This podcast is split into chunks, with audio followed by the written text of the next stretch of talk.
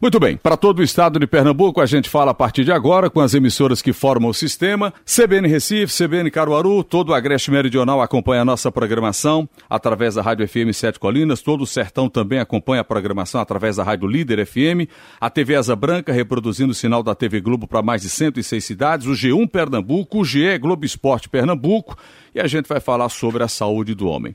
Médicos especialistas, quatro urologistas renomados conosco aqui nos estúdios, doutor Seráfico Júnior, doutor Roberto Cohen, doutor Rodrigo Brasileiro, doutor Felipe de Burque, e a gente vai conversar. Doutor Felipe, tudo bem? Tudo Obrigado pela atenção mais uma vez aqui pela presença, viu? Um prazer estar com vocês da Rádio CBN e os ouvintes da Rádio CBN. Obrigado. Vamos conversar. Tô Roberto, tudo bem? Obrigado tudo pela bem. atenção, bom dia. Estou à disposição. Vamos conversar. Uh, Rodrigo, tudo bem, Rodrigo? Tudo bom bem, tudo bem. Vamos um prazer, tranquilo? viu, Aldo? Muito grato. abertos aí para teus ouvintes. Vamos, vamos conversar. Será comigo? Tudo tranquilo? Tudo bom, bom dia a todos. Firme. Obrigado mais uma vez pelo convite. Todos aqui fininhos, magrinhos, com saúde.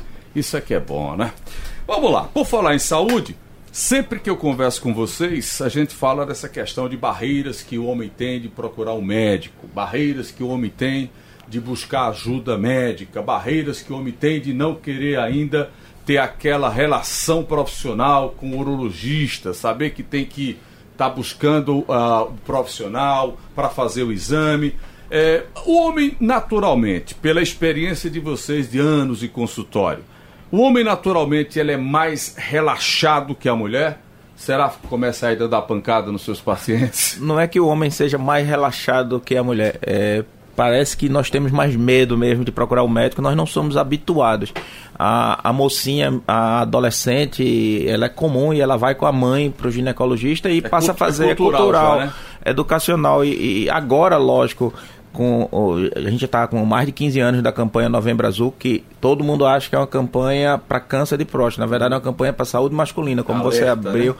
E graças a Deus isso vem melhorando. E não é para procurar o urologista única e exclusivamente atrás de câncer de próstata, sim atrás de saúde e de outras doenças. Prevenção, né? Prevenção é a chave de tudo, doutor Rodrigo? Ah, sim. É, a Sociedade Brasileira de Urologia recomenda que é, as pessoas procurem o consultório urológico mesmo sem sintomas. Tá. Né? Então, se a gente tiver chance de fazer um tratamento curativo, no que diz respeito, por exemplo, a câncer de próstata, uhum. é fundamental que ele não tenha nenhum sintoma. Então, ele não tendo sintomas, a gente tem uma possibilidade bem maior de estar tá dando um diagnóstico de uma patologia bem inicial e de ter um tratamento bem mais exitoso, né? Ah, perfeito. É aquela coisa, uh, uh, Roberto, o que é que custa ir uma vez ao médico no ano, né? Para fazer um, um check-up, né? É, Pode se evitar muito, né? Como o Seráfico já disse, hoje a resistência do homem procurar o urologista é bem menor do que antigamente. Mas ainda tem. Um pouco. O que a gente vê hoje é pouco. Então, é, é, o. A gente evoluiu, né? O paciente chega no seu consultório, doutor, eu vim aqui já para a gente fazer uma avaliação de próstata. Eu costumo dizer aos meus alunos na faculdade que o câncer de próstata tem duas fases tratável e curável. Então, o câncer de próstata, nas fases iniciais, ele deixa de ser tratável para ser curável. Tá. Câncer de próstata inicial, você pode oferecer cura ao paciente. Em estágio mais avançado, você não vai curar, você vai unicamente tratar. Então, tem que diferenciar o que é paciente curável e qual é aquele paciente que é tratável. Tá. Quando o senhor fala do curável e do tratável, tem, um, tem uma coisa aí no meio do caminho, né? É, chega um determinado momento que não dá mais para tratar, e quando esse paciente chega uh, já é no estágio avançado, ou não existe a chegada de pacientes em estados avançados de câncer na próstata? Não, chega principalmente é, é, paciente vindo de regiões mais longínquas do estado. Certo. Aqui na região metropolitana, nós temos vários serviços que oferecem atendimento urológico. Uhum. Para o, aquele paciente de áreas mais difíceis, ele já chega para a gente no estágio bem avançado. Quer dizer pouco a gente pode oferecer. Então, como dizia o doutor Jatene, você não é obrigado a curar, mas é obrigado a, a oferecer ao paciente uma atenção. Nem sempre você vai realmente dar ao paciente um tratamento, uhum. mas você pode dar muito de conforto àquele paciente. Então, então eu digo, é importante às vezes até você ter uma morte digna O câncer de próstata é uma doença muito agressiva nas fases iniciais. O paciente sente dores ósseas terríveis. Então, esse paciente, às vezes, foge de qualquer possibilidade terapêutica, mas não deixe de confortar ao paciente e aos seus familiares. Para, quando vocês falam nessa questão do acesso tal, Seráfico, Rodrigo Roberto, Felipe, hoje eu estava até vendo, a gente já passou, voltou, né? Uh, uh, plano de saúde hoje, mais de 50 milhões de pessoas com plano de saúde. Teve uma queda, estava em 43, 44, subiu. Agora, a distância é grande de fato, Felipe. É, o acesso ao médico, o acesso a vocês profissionais, ainda é muito difícil. Estou dizendo isso porque vocês todos fazem trabalho é, é particular e fazem o, o trabalho de vocês no, no, no setor público. Esse acesso ainda é difícil, doutor Felipe? O acesso em si ao médico, tanto no público quanto no privado, não é tão difícil. Eu acho que você tem um, uma forma de você ter dentro da estrutura é, que a gente tem hoje da do saúde, hoje, né? é, do hoje, de você ter o acesso, desde uhum. que você tenha uma busca ativa disso daí. Os agentes de saúde no serviço público, os pacientes que têm acesso a convênio no serviço privado, tanto você consegue. Desde que você tenha uma educação, e, e aí esse momento que a gente tem hoje aqui, dessa conversa, é, faz parte dessa educação, de você mostrar a necessidade de ser avaliado, de como o Correia colocou, de achar a doença antes que a doença seja uma doença só tratável e não curável, de fazer alguma coisa que seja até prevenível. Por exemplo, a gente conversou aqui sobre todo mundo fininho, todo mundo magrinho. É. A gente sabe que a cada 10 centímetros de cintura abdominal aumentando, a gente aumenta a chance de câncer de próstata em 7%. Caramba. Então é um índice então, peraí, alto. vamos passar esse número para que a turma. Aumentou 10 centímetros de circunferência, circunferência abdominal, aumenta a possibilidade em 7% de ter câncer, de próstata. Ah, a obesidade. Nossa. Então, uma das, o que é que eu posso fazer para prevenir o câncer dizer, de próstata? obesidade é né? não só para o câncer de próstata, para outros tipos de tumores também. Mas como a gente está conversando sobre câncer de próstata, é um número de câncer de próstata de 7%. E é uma característica do homem essa gordura, não é abdominal, não é? Quando você vai engordando, vai né? O volume Cresce, pira, né? Crescendo, exatamente, crescendo é, o abdômen como um. É, a, a questão é, é, é, que a oncologia fala, na verdade, o que o, todos os estudos hoje em dia, em torno de estudam saúde global. Uhum é, o, o, indivíduo, quando está com sobrepeso, a gordura, ele deixa o, o, organismo com, as, com a situação inflamatória. Hum. Essa, inflamatória essa inflamação, ela, ela destrói uma série de mecanismos de defesa que nós temos para se defender dessas células tumorais. Certo. O nosso organismo ele passa o tempo todo produzindo células tumorais e destruindo essas células ao mesmo tempo. E essa situação inflamatória que a obesidade provoca, ela enfraquece um pouco esse sistema e dá brecha para que você aumente a incidência das, dos tumores. Você está numa esfera que vocês estudam o tempo todo e vocês lidam muito com tecnologia. Sempre que eu converso com o Serafim, a gente fala muito dessa coisa de tecnologia. Tecnologia tem ajudado vocês, profissionais de saúde, para tratamento do câncer? Ah, o, as ações eh, medicamentosas, as drogas têm avançado muito. Como é que está essa relação cura da doença com medicação e com equipamentos? É, na verdade, Aldo, assim como quase tudo no Brasil, existe um, um Brasil X e um Brasil Y. O Brasil privado, é, Pernambuco, Recife tem quatro plataformas robóticas, está comprando a quinta. É, ah, não e, é muita coisa não. Só para vocês terem uma noção comparativa. robôs, né, que operam, é, né? Só para ter uma noção, é, uma cidade conhecidíssima no sul do país, uma capital, Florianópolis, não tem robô. Então, é, existe. E aqui tem cinco? Quatro e, e um já comprado para instalar no futuro hospital. É, em compensação existe uma, a gente, especificamente do câncer de próstata a gente consegue oferecer uma boa medicina pública e rápida certo. aqui na cidade certo. eu tenho acho que nove doentes na fila lá do IMIP para fazer por laparoscopia eu que eu digo a equipe lá da, da laparoscopia não a minha pessoa é pouco né assim do ponto de vista é, é, é entendível é né? rápido, aceitável é né? rápido demais mas de nove, né? quando a gente não, é, quando a gente sai de Recife acabou a medicina pública né eu, eu não digo nem isso porque se a gente fizer uma comparação é, de doença benigna e maligna realmente os cânceres cânceres a gente dá uma prioridade maior. Mas hoje minha fila do Getúlio de RTU é de 450 pacientes. O que é RTU? RTU é uma cirurgia que a gente faz para doença benigna da próstata, que é muito mais frequente do que o câncer. A próstata ela tende a crescer benignamente depois de certa idade, isso obstrui a passagem de urina e alguns pacientes ficam com sono esperando vaga na fila. Quanto, quanto é a fila lá? 450 pacientes. É uma Já coisa assim. Muito, né? A nossa do Otávio de Freitas é, é em torno disso também. Ah, nossa. Nós temos uma fila bem pequenininha no IMIP 52, é. junto dele. É, Aldo, só para pegar o gancho quando o Felipe falou... As são diferentes de um bairro para outro. É, é, né?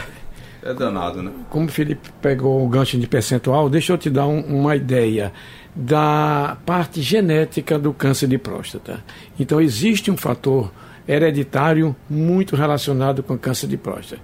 Vou te dar um dado. Se você tem um paciente que tenha um familiar de primeiro grau com câncer de próstata, você tem duas vezes e meia mais chance de ter se câncer. meu pai teve câncer de próstata, a tendência é que eu tenha. Você tem uma probabilidade maior. duas e meia vezes maior. Não é que você vai ter, você tá. não tem um. Mas tô arriscado a ter, né? Se você tem dois parentes de primeiro grau com câncer de próstata, você tem quatro vezes mais possibilidade de ter câncer de próstata. Ah, Se você tem três pacientes, três familiares de primeiro grau com câncer de próstata, você tem nove vezes mais chance de ter câncer de próstata do que a população geral.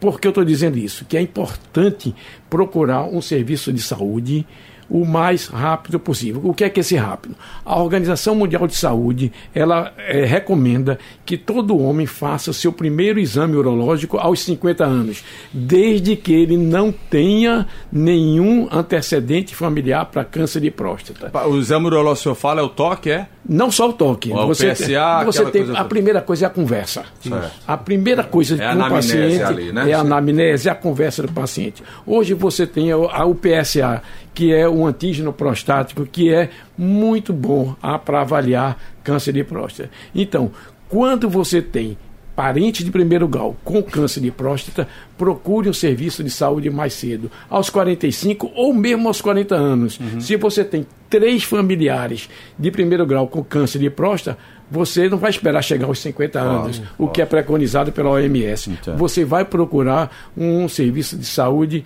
mais breve. Então, a população às vezes tem que ser informada disso, porque às vezes chega paciente com 40 anos, eu vim fazer meu exame de próstata. Então você tem que explicar Olhe, você tem algum paciente, algum parente com câncer de próstata? Não. Então, uhum. veja, principalmente no serviço público, tudo é gasto, tudo é custo. Então, aqui eu tenho, por exemplo, lá no Asval, 100 PSA por mês. Se eu for usar esse 100 PSA em pessoas que não têm indicação, é, o centésimo primeiro outro, eu, vou, né? eu vou perder. Ah, então é. é importante essa divulgação, o, saberem quando procurar. E saber então, que, qual a população que você vai então, fazer o que oferecer a ela. Então, porque tudo é custo. Hoje é, a saúde é, é mais cara. Se, eu vou lhe dar um dado. A inflação médica, a inflação de saúde é muito maior do que a, a inflação global. Então, hoje, tudo é muito caro. É, caro, é né? medicina é extremamente né? caro. Infelizmente, ainda a medicina de ponta não é para todos. Deixa eu fazer uma pergunta para vocês sobre essa questão de, de. Por exemplo, câncer, Rodrigo, câncer de pênis. Outro dia eu estava conversando aqui, não sei se foi com o Felipe, foi com alguém. Aí falava, olha, o Nordeste é campeão em amputação de câncer de pênis. Quando você vai para Pernambuco, o estado é campeão nessa coisa. O hospital de câncer corta muito pênis por câncer de pênis. A questão educação, desenvolvimento, IDH, ela está ligada a essa questão, por exemplo, de câncer de pênis? Ah, sim. O câncer de pênis é um, um câncer que está muito ligado à situação socioeconômica e, e sociocultural do povo, né? É, Pernambuco e o Nordeste, não é à toa, tem uma incidência muito elevada, porque o câncer de pênis é um, um, um tipo de câncer que está muito diretamente ligado à higiene pessoal, condições de higiene, condições de, higiene, de limpeza. É, um, há tempos atrás, a Sociedade Brasileira de Urologia lançou uma campanha de prevenção do câncer de pênis. E esse é prevenível, né? Total Isso, prevenível ou não, o câncer de pênis? É prevenível, sim. E que colocava uh, uh, Zico, ex-jogador uhum. da, da, seleção, com um sabão e uma esponja, mostrando que a limpeza realmente era uma grande arma para prevenir o câncer de pênis, que de forma é. Então ele é um, um, um, câncer muito ligado a isso e por isso a gente, infelizmente, tem essa, esse, essa, dizer, essa localização na incidência bem, bem, bem elevada. Dizer, regiões é... mais escolarizadas, onde eu tenho um maior índice de educação, a tendência é que eu não tenha tanto, tanto registro, nesse caso específico do câncer de pênis. É, isso é uma verdade. Sim. Quando você tem realmente um IDH melhor, você tem uma escolaridade melhor da população, você tem uma educação higiênica melhor, então você tem a puericultura, o manejo do primeiro é, ano de vida da, da, criança, quando a mãe faz uma higiene melhor e ensina e cobra essa higiene melhor. É, existe o tempo tempo dela olhar a criança, dela compartilhar com a criança aquilo dali, e é importante que seja na fase inicial da vida. O câncer de pênis tem uma relação direta. Você é, ter essa higiene na primeira infância, até os 10 anos de idade, é o fator decisivo. Depois daí não tem tanta diferença estatística. Uhum. Tanto é que as populações que fazem a circuncisão, é. a retirada da pele por motivos religiosos, zero, né? é zero. zero. É, tá aí, esse... e, e outro fator relacionado a câncer de pênis, as mulheres dos judeus que fazem a circuncisão aos sétimo dia do nascimento não têm câncer de colo de útero.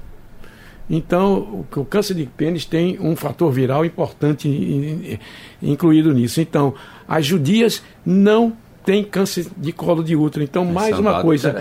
Então, né? você tem que prevenir, como o Felipe é, disse bem, a circuncisão, a retirada do, do prepúcio, que facilita a higiene é importante para o homem é. e para a parceira deles no futuro. Agora aí a carga cultural pesa muito também, né? Tem, é, tem essa coisa, né? Você vê o seguinte, em Uganda, que tem por hábito a fazer a circuncisão, apesar de ser um país pobre, é. no centro da África, quase não tem câncer de pênis. Se você for ver aos, aos países ao redor, a taxa de câncer de pênis é muito elevada. Vamos, vamos partir, vou, vou, vou pegar o início aqui, quem está falando de, de saúde, vocês brincando aí, perdi tantos quilos, tal, tal, essa coisa toda. Seráfico, hoje se vive mais. É, isso é notável. Então, estava falando do Roberto, o camarada chegar aos 80 anos hoje, Rodrigo, ele está novo. Ele, se, se tem um histórico aí, não é? De, de, de saúde, essa coisa toda. A proporção que a população ela envelhece mais, a tendência no caso do homem é que ele venha desenvolver o câncer na próstata? Ou não tem essa relação? Sim, quanto mais anos de vida, estatisticamente você vai ter mais câncer de próstata. Não, é a natureza. Isso. Não quer dizer que você vai ter um certo. câncer de próstata que vai lhe matar. Certo. É, existe um indicativo de, da maioria dos serviços, inclusive da sociedade americana, que a partir de 80 anos, com o PSA muito baixo, você nem precisa estar tá fazendo avaliação anual. Então, não é você vai Mas a probabilidade aos 80 de ter câncer é maior do que aos é 40, aos 50 é maior do que aos 40. Pela natureza humana, né? Sim, é, é comum. E, e, é muito importante, Aldo, que nós urologistas muitas vezes somos a única, a primeira e a único contato do paciente entre, sei lá, 50 e 60 anos com um médico.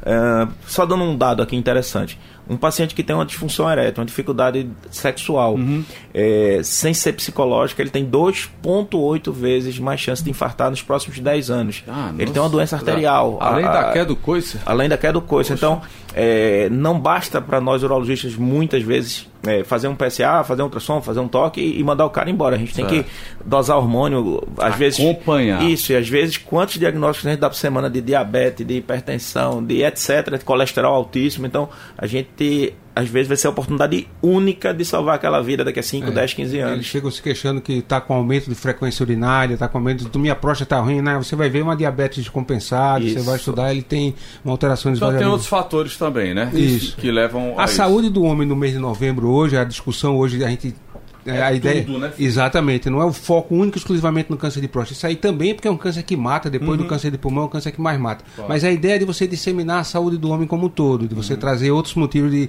de melhorar a saúde masculina. Agora deixa eu provocar Isso. vocês. Por que, que a gente está registrando, a gente, eu estou chamando agora a mídia, por que, que a gente tem registrado tanto nos últimos anos câncer, câncer, câncer, câncer? É câncer disso, é câncer daquilo, aumenta o número de câncer, as pessoas estão morrendo mais de câncer. É, é, por que, que a gente tem notado? Gente nova, independente, homem e mulher. É, é a notícia que está chegando mais e não chegava. É, é, a descoberta, é o diagnóstico que está sendo feito em maior excesso, se descobre mais. É possível dar uma razão para isso? Acho que Pô, isso é tudo que você disse. É, exatamente. Tudo que você tudo disse. Tem um motivo único. Nós estamos vivendo mais. Vivendo mais, isso. Então, a nosso sistema imunológico, a partir do momento que vamos envelhecendo, ele vai se fragilizando. Então, os ataques que o nosso corpo sofre, eles vão ser menos reconhecidos. É. E nós estamos realmente diagnosticando muito mais. Veja, a medicina hoje não é a medicina. Eu me formei há 40 anos atrás. Então eu digo ao meu filho, que também é médico, neurologista, digo, se eu fizesse a medicina que eu me formei, eu estava preso. É, é, é estupidamente. E uma coisa que Seráfico voltou a falar. Muito, né? Existe um trabalho clássico na Escandinávia que homens acima de 80 anos que morreram de causas não urológicas foram feitas uma biópsia na próstata. mais de 80% destes homens tinham câncer de próstata. Vamos diferenciar duas coisas. Né? Vamos diferenciar duas coisas.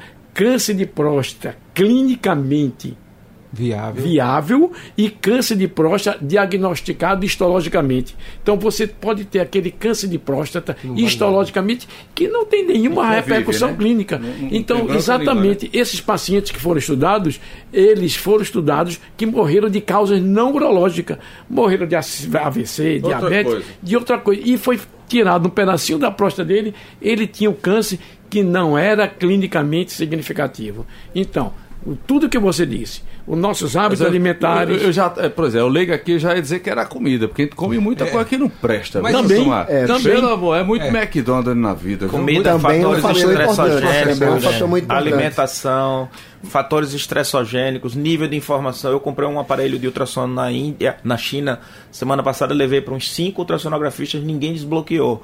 E com a mão esquerda comendo um McDonald's, com a mão direita, Marcelinho, meu filho de 12 anos, desbloqueou o aparelho em 30 segundos. E olhou pra gente e fez letra maiúscula, o chinês não usa, pai. Tudo que eu desbloqueio dos jogos são na minúscula em um segundo ele desbloqueou. Ou seja, é a quantidade de informações que chegam. Velho, ficando velho. Eu digo o seguinte, eu digo o seguinte, eu tive dificuldade de aprender determinadas técnicas que, que usava videogame. Meu filho faz isso com uma facilidade incrível. Eu digo, você jogou videogame na barriga da mãe. É, ele joga o videogame na barriga da mãe. Eu não, é, tive que aprender de outra maneira. O, Aldo, o, o que Felipe falou em relação à saúde global do homem é muito importante, porque parece que o Novembro Azul é uma, uma, uma fase, uma Focada, época focado né? em câncer é. de próstata. Na é. verdade, a gente tem que focar a saúde do homem. O Sápico falou no início, uh, o homem realmente ele vai menos, ele tem um, um, pouco, eu acho um pouco mais desleixado em relação à saúde do que a mulher, mas é um pouco mais cuidadosa. Agora, recentemente, a gente tem um exemplo né, do empresário Roberto Justus, que fez um, Foi, até um depoimento muito corajoso, mostrou que tem um diagnóstico de câncer de bexiga, completamente assintomático, porque ele fez simplesmente exames de rotina. Ao mesmo tempo, do câncer de bexiga, para você ter ideia, também é um câncer que é o oitavo, se não me engano, que mais acomete homens. Então, é, é um câncer de elevada prevalência, mas a idade, ela tem alguns é. tipos de câncer. Você falou de até tá diagnosticando muito, muito câncer em jovem, em velho. A gente tem tumores que é, são sempre teve, né? Sempre Talvez teve. a gente, se... tá, é, a gente tá diagnostica né? mais, a gente tem uma mídia é, que, que, que, divulga mais, mais e trata mais do é. assunto, fala mais sobre o assunto, mas Essa... a gente tem os tumores de testículo, né, que acometem é, pacientes jovens, né, tem uma, uma preferência por pacientes jovens e que são tumores extremamente tratáveis e curáveis também, tanto com cirurgia quanto com as quimioterapias, etc. Então, é, tem que frisar essa a questão da atenção global. E, historicamente, se você joga o próprio câncer de próstata, se você pegar a primeira descrição de câncer de próstata, é da época vitoriana, onde a gente é, tinha uma meia-vida da, da, do inglês vitoriano de 35 anos. Então, a primeira descrição ele diz que é um câncer muito raro, que uhum. não via. Por quê? A população morria antes de ter o câncer de próstata. Então, tem uma relação direta com a idade em relação a isso, também porque, como o Coen colocou, a gente tem população que envelhece e vai ter mais chance de câncer de próstata. Se você tem 100 anos de idade, a chance estatística de você ter câncer de próstata é quase 100%. Então, isso aí a gente vai é, é, triar quem precisa, na realidade, ser eu, investigado ou não. Eu acho que vocês vão fazer estudo aí, já deve ter gente estudando sobre isso. Quem vive numa cidade como Recife tem uma tendência de ter mais câncer do que quem vive no interior aí, isolado, porque isso é um inferno agora de, de trânsito, de, de, de briga, de discussão. Vou pedir permissão para vocês. Eu vou para o intervalo, vamos à formação de rede. Daqui a pouquinho a gente volta para dar continuidade ao nosso papo. Doutor Seráfico Júnior, doutor Roberto Cohen, doutor Rodrigo Brasileiro, doutor Felipe de Burco. Daqui a pouquinho a gente volta. Seguimos pela CBN, pelas emissoras que formam o sistema para todo o estado de Pernambuco. Saúde do homem, pauta do nosso debate. Eu provoquei os senhores e a gente falou sobre essa questão da, de divulgar muito porque tem aparecido muito câncer, câncer, câncer. Mas aí vocês justificaram, e, e claro, é importante dizer isso. As pessoas estão vivendo mais, as pessoas estão comendo de maneira mais é, triste, porque o fast food ele é muito presente, ele é muito, ele é muito fácil. E esse fator estresse, é, será você puxou, é, é unanimidade para vocês. A vida moderna atual, ela contribui para um desenvolvimento de um câncer? Absolutamente sim. É, então, o fator emocional pode levar você a ter o câncer. Todo dia, toda hora, vai estar tá criando no nosso organismo células alteradas, certo. células que vão virar câncer. Todo dia, toda hora, nosso sistema de defesa está lá Atuando. destruindo. Lógico que às vezes é as apps. Ontem Sim. nós atendemos um caso de 22 anos inoperável, é, com tumor de testículo no IMIP. Todos nós também saímos chocados da reunião. 22 é, anos? 22 anos, metade em todos os lugares. A situação totalmente fora de controle. E, e, e, a gente também passa por estresse. Não é fácil atender uma pessoa da idade dos nossos filhos e, é. e ir para casa. Agora, desculpa, nesse caso, de 22 anos, se fosse detectado há 5 anos, por exemplo, Aí era o que o senhor falou, Torberto, era tratável, ou, ou, ou não adianta a gente querer ninguém faz solução. É, ninguém faz testículo, seis meses atrás já, já era divisor de águas. É, o testículo é, é muito agressivo, ele muda de volume com a semana. E quem é que vai fazer um ultrassom numa criança de é, 18, 19 anos? É, é, o, o, o, fora da curva, né, pro ruim. É. Essa, essa questão da vida moderna, ela, só reforçando o que o, o Será falou, é muito importante, né? A vida moderna ela meio que conspira contra. Certo. Então nós nos movimentamos menos, porque a gente desce em casa, pega um elevador, entra num carro e sai, ou a gente no máximo vai até um ponto de ônibus para pegar. passando nem mais Para se carro, deslocar, nem isso. Para lá em casa, pra, você não levanta nem para mudar o canal, controle você tem o controle remoto, remoto então a gente se movimenta pouco. Aliás, gente... nem controle se usa mais, né? Cara e... chega o tal do Alexa aí, do Alexa. liga aí, liga isso. Verdade. Então, a alimentação, né, que é um fator fundamental que vai entrar tanto com fatores carcinogênicos, mas também com o fato da obesidade. Então, se se alimenta mal, a gente está comendo fatores que vai são ruins vai, e é. a gente tem uma chance maior de ter obesidade. Então, são vários fatores que se somam e isso talvez possa explicar. Essa isso é cumulativo, é? Já... o, o fumo o, a, a, não prática de exercício físico, a comida ruim, a cobrança vem na frente? Vem. Sim, o que é você fato. falou ainda agora sobre estresse. Existe um hormônio chamado cortisol. Cortisol uhum. é o hormônio do estresse. Então, esse cortisol já foi dosado em pessoas estressadas, em pessoas que têm câncer entendeu? E ele está muito mais elevado. Então, a nossa vida estressante leva realmente à formação. E a gente produz o cortisol naturalmente? É, é o cortisol é produzido normalmente. Então, a, a nossa mais eu estimulo, eu produzo. Isso. Se eu tiver estímulo ruim, eu vou produzir, vou produzir mais. Mas a nossa suprarrenal, ah. ela está ali produzindo o cortisol, que é importante para vários sistemas é. orgânicos. Agora, o cortisol em excesso, que é exatamente, que chama-se o hormônio do estresse, esse é extremamente maléfico. O outro fator é o fator ambiental que você falou. O fator ambiental, o fumo.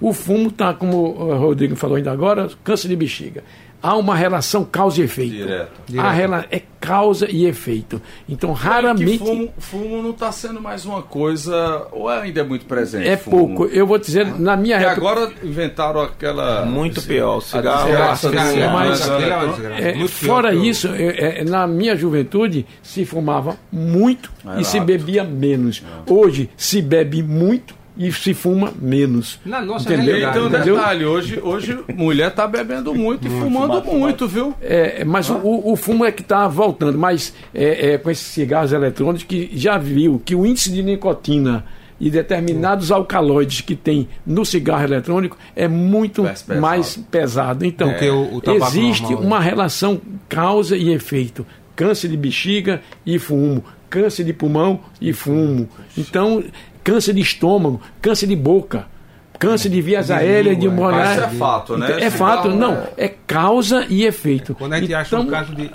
Um câncer de bexiga que eh, não tem nenhum fator como o fumo, existe, lógico, mas é infinitamente menor do que o do fumante. Quando a gente tem um câncer de bexiga, a primeira pergunta é: você fuma você desde fuma? quando? Ou quem fuma junto de você? É. Eu vi pouquíssimos na minha vida que eram não fumantes. É. Pouquíssimos. Você conta nos dedos. Conta nos dedos. É. Ou, ou eu fumo ou tem alguém Agora, fumando junto. Isso é muito maluco, porque veja, vocês estão falando da questão de fumo que antigamente, 20 anos atrás, acho que se fumava muito, né? Só que essa coisa volta e os jovens de hoje estão nesse lance do, do, do eu, cigarro eletrônico. Eu acho que, que, é uma praga, né? Que é proibido, que é tudo, né? É um risco. Eu acho que essa questão que é um risco, né? É uma Sim. coisa assim, se você pegar o fumo fora da, da, nossa realidade aqui, é uma coisa muito presente. Na América, na Europa. É, se fuma é, muito. muito. Faz, no né? Japão, você entra num restaurante e fuma do seu lado. Não tem, não tem lugar de fumante e não fumante. Você no Japão, o pessoal fuma depravadamente. Mas na é uma Índia, característica nossa que você, hoje, hoje, hoje um fumante, quando Graças chega perto da gente, é meio que leproso, desculpa a é. expressão, é. porque você já se afasta. Exatamente. Né? Você não, não, Mas é uma coisa que ainda precisa muito ser educada a nível de planeta, de é, é, educação global, de, de, de, cigarro. A gente no Brasil tem uma mudança grande de trabalhos longos do Ministério da Saúde em termos do tabaco, do cigarro.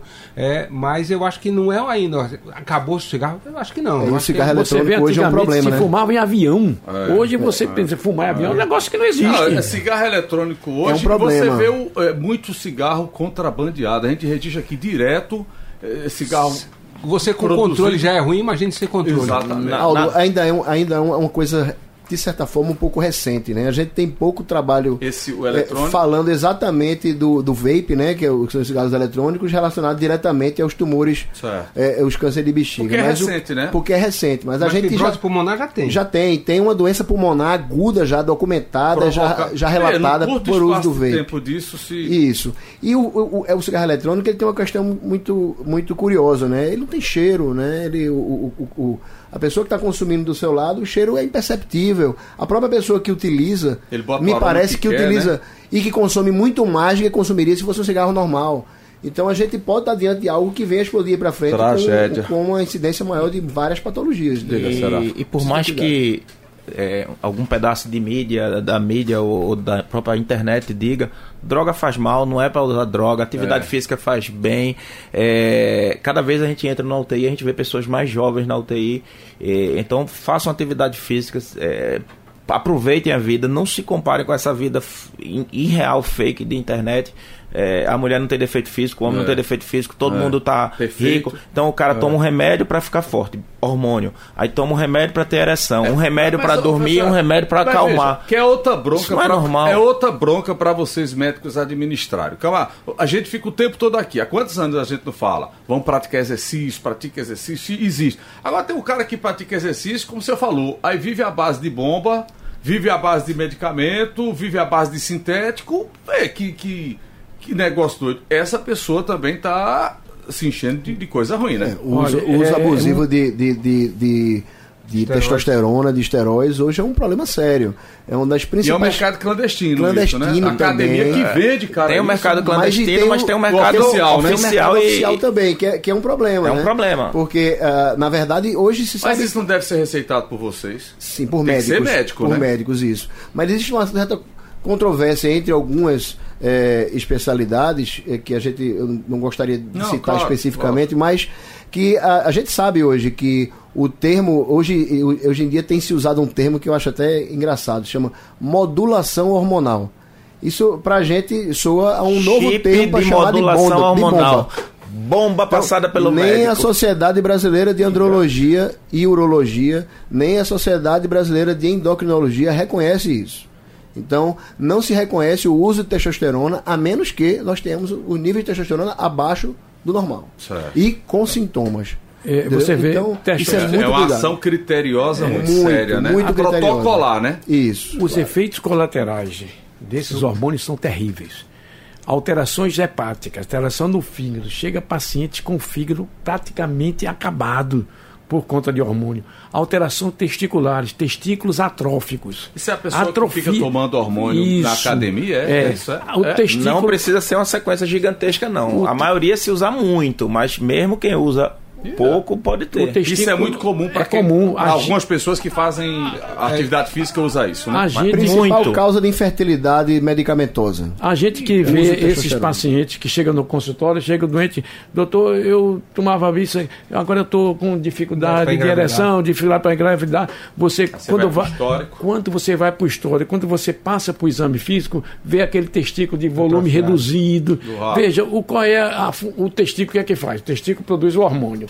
Se eu tenho alguém que me dá hormônio externo, o testículo vai dizer, eu, eu não vou trabalhar. Né? É. Então, todo órgão que não é estimulado, atrofia. Pega teu braço e bota numa tipóia com 30 ficar. dias. Ele vai atrofiar. É. Lógico, você depois vai exercitar normalmente. O, o testículo, o testículo não. Você dele atrofiou, até logo. Então, ele tem uma dificuldade de engravidar, ele tem uma dificuldade de manter a sua atividade hormonal. A testosterona não é só para ereção, não, minha esse gente. Esse negócio que vocês estão falando é interessante, porque veja, que tem de profissional de saúde alguns que se dizem de uma, por exemplo, o tempo agora mesmo, estava discutindo, viu, Será? Todo mundo, boa parte, não sou nutrólogo, nutrólogo, nutrólogo, nutrólogo. Mas veja, nutrólogo, pelo que a gente pouco lê, tem que ter uma especificidade, tem que ter um trabalho né, diferenciado, um estudo para isso. Cara, não, sou nutrólogo, aí dando-se a passar tudo, sabe, Felipe? É, e ver, e é aquilo que você falou, Seráfico, é muito médico de Instagram, cara. É um negócio assim impressionante como, como as existe, pessoas embarcam nisso. Existem nutrólogos fantásticos aqui na cidade, Sim, referências claro. com grande capacidade de técnica científica e que trabalham sério. para isso. Mas é. existe cursos de final de semana de dois, três meses. O cara se credencia em super consultórios e, e, e, com é, é questão óbvia. Se você pegar uma gasolina aditivada e aditivar o motor de um Fusquinha bem mais forte, ele vai andar mais rápido. Sim. E ele vai queimar o motor mais rápido. Pode até não queimar, mas a chance dele Sim, explodir o motor é, é muito maior. Você vê o seguinte, qualquer profissão, você tem os bons e os maus. É. Tem bons jornalistas, tem maus jornalistas, tem bons médicos, maus médicos. É raça, não serve tem... nada, né? tem, tem, bons profissionais, bons advogados, quer dizer, toda, é. toda classe você tem os bons e os maus. Então, o que é, é, você tem que fazer, e realmente a internet, às vezes eu digo, tem, a internet tem tudo de bom e tudo de ruim. Claro, como tudo. Entendeu? Né? Então você tem que ter uma referência. Eu fico muito, assim, até triste quando chega alguém no meu consultório e diz, doutor, eu vim aqui para me consultar com você. Como é que o senhor chegou a mim? O senhor sabe quem eu sou? Você já teve alguma informação? Não, é, o senhor é perto da minha casa e eu vim aqui. Eu digo, meu Deus do céu, esse paciente já me agride. Entendeu? Quer dizer, vou chegar assim, quem você sabe que é? Você não sabe, pode ser bom e pode ser mal. Ah, mas eu vi seu nome na, no Instagram que o senhor publicou uma mensagem tal, tal, tal, tal, e eu achei Essa bonito e vim aqui. É Diga, Felipe, você quer falar desse negócio aí de, de do trólogo, de não, eu acho que você precisa ter bom senso sempre na escolha da vida. É, é a palavra. É mais... também, desculpa, o paciente, hoje ele se deixa levar muito por, por, por rede dia social, cara. É. Né? De... O paciente chega pra gente no testículo com. Eu queria engravidar minha namorada, minha esposa, seja lá o que for. Não tô conseguindo. Tá, não tô conseguindo. Ele tá usando testosterona não sei quanto tempo, queimou o testículo completamente. Aquilo e ali. Agora ele vai recuperar. Às vezes não recupera. Às vezes ele não consegue mais voltar. Tem que arrumar um pai de aluguel, né? Às vezes sim, às vezes ah. você vai ter que hum. arrumar o, o, no banco de, de sêmen. Isso é muito comum em jovem, é o jovem mais. Aí é que tá, existe aquele jovem. Eu digo o uso é, indiscriminado do. O, existe aquele jovem remédio. desavisado que quer uma pílula dourada mágica que resolva a vida dele, com muitas coisas na vida. É muito mais ah. fácil eu ir pra ah. academia e ficar bombado, fortão e humano, se eu tomar uma sequência de hormônios. Do que passar 10 anos. 10 anos fazendo uma atividade física. Então eu vou ficar fortão, vou ficar o incrível Hulk mas você vai ter um preço a pagar por isso daí. E aí você está disposto a pagar esse preço? Isso é as coisas que tem aí. E às vezes a própria cobrança de determinadas coisas da sociedade. É, e, de partes. Né? Exatamente. Inclusões, né? Se o cara não é, fizer isso, não está naquele. Não está no time, não está no, no, no, roda. Eu mesmo já usei o serviço de um nutrólogo, Antônio, perdi os 4, 5 quilos que eu queria perder e sem nenhuma bomba, sem nenhum hormônio, sem nada. Mas assim, do mesmo jeito, mas o que a gente vê no Diga cons... o nome desse bicho que é bom pra Antônio, gente. Antônio, Antônio, do Rio Mar. O bom tem que é, falar, né? Não precisa não, que ele já tá muito conhecido. mas assim, é, quando, quando, quando você chega no consultório é trajeroso. São jovens. É, outro problema, 50, 60 anos e os caras jogando uma quantidade de hormônio animal pro cara voltar. Lógico que ele fica com mais sexualidade, que diminui barriga, que fica com mais musculatura. Ah, mas, mas é tá, como tá dirigindo a 200 tá por hora na chuva escura e bêbado. O risco de dar problema é muito grande. A gente pega o lado ruim. É, a, a, população não vê, mas a gente vê todos os problemas claro. que, que dão, estouram no consultório da gente. Recentemente, que, que, que depois é um paciente com câncer de próstata. Você está com câncer de próstata é, a gente tem um câncer inicial, você pode entrar em vigilância ativa, ou você pode pensar em fazer cirurgia. E agora você vai parar o que você está tomando aí de hormônios, mas nem uma testosteronazinha. O cara disse isso. Vamos pro intervalo, a gente volta já já. Seguimos pela CBN, última parte do nosso debate para todo o estado de Pernambuco, através da CBN Recife. Seráfico Júnior, Roberto Cohen, Rodrigo Brasileiro, Felipe de Burco, são médicos urologistas. Veja, a gente começa a falar de uma coisa lá no início do programa, mas é tanto assunto que termina se desdobrando para outras mas é muito importante ouvir vocês. Claro que o foco é a saúde do homem, só que, como o Rodrigo falou, não é o mês eh, tem as campanhas, que é muito importante, Seráfico. Mas a saúde ela é mais ampla e uh, não é só essa questão do câncer apenas uh, de, de próstata, isso tudo.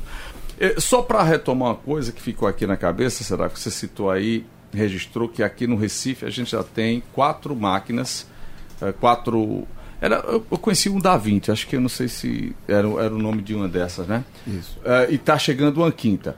E, e a gente, eu acho que é, a gente acha que é, que é muito, por você citou Florianópolis, que, que não tem.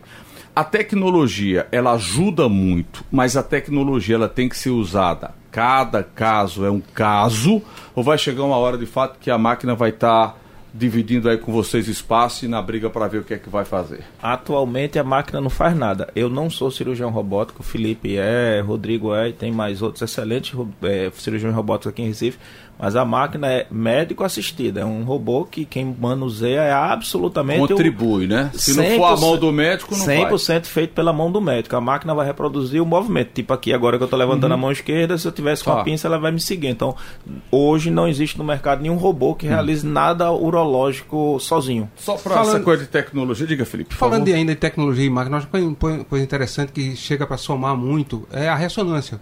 Então, no diagnóstico de câncer de próstata, hoje, a gente usando a ressonância, a gente consegue diminuir mais de 12% de biópsias desnecessárias. Então, é o auxílio do, do Mais uma do máquina, exame, né? exatamente, mais uma máquina que vem somar. Diagnóstico, né? Ah, as sequências de DNA hoje do próprio câncer de próstata, a gente uhum. identificar BRCA1, BRCA2 dentro tá. do câncer de próstata para poder você saber que tipo de tratamento Os, os diagnósticos são mais precisos graças à tecnologia. Exatamente. Então, claro, isso vai ser tema para outro programa, Rodrigo, porque não, não dá tempo, mas, eh, e aí queria tratar disso também, hoje a gente já tem a possibilidade do 5G ser mais real né, já está no Brasil, algumas regiões aqui no Recife.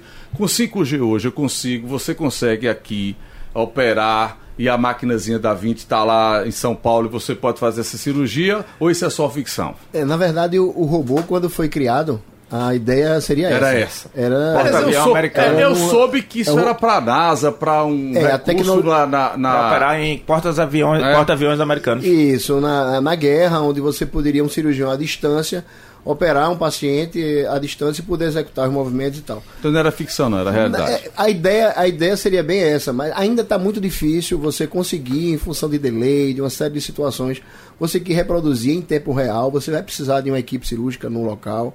É, mas o caminho é, é, é, é me parece que existe está entrando além disso, mas também na questão da inteligência artificial. Sim. Hoje existe uh, já em pesquisa, isso, é, já foi já divulgaram, inclusive a própria empresa que fabrica a plataforma da 20, que é a plataforma que está autorizada uhum. para utilização no Brasil, que a gente utiliza e que eles estão catalogando em banco de dados uh, os movimentos de alguns cirurgiões. Então, por exemplo, ah, um dos não, grandes então, nomes. Se você opera muito lá, o robô já, vai operar já, só e você vai só controlar. o, o robô já tem a sua identidade. Isso. Né? É, por exemplo, um dos grandes nomes mundiais da cirurgia robótica, que é o Dr. Patel, ele ele a, me parece que eles estão criando um, um banco de dados para que repro, o robô reproduza o movimento dele. Ele vai ficar e só através de segurança. Isso, e através de inteligência artificial ele possa tomar as decisões naquele momento Caramba. de pinçar o vaso, de queimar aquilo ali, de cortar aquilo ali. Então, é, então... é uma coisa que é um caminho que está caminhando. Tá evoluindo, a gente não né? tem. É, tá vendo, doutor, doutor Roberto? 40 anos atrás tinha isso?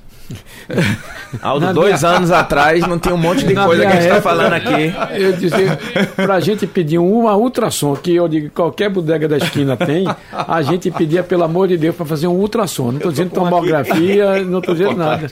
É, realmente é como diz, a, a medicina é, é, fantástica e a gente vibra do dia a é, dia claro, com a tecnologia. Não brigue com tecnologia, ah, não brigue nunca, ela vai lhe vencer. Exatamente. Obrigado, meus amigos. Eu queria fazer um debate com vocês para a gente falar sobre tecnologia, porque eu queria tratar um assunto com vocês que a gente falou muito, que era a telemedicina e que vai para um lado, regulamento, no regulamento, o Conselho Federal tem umas coisas, os conselhos tentam resolver isso.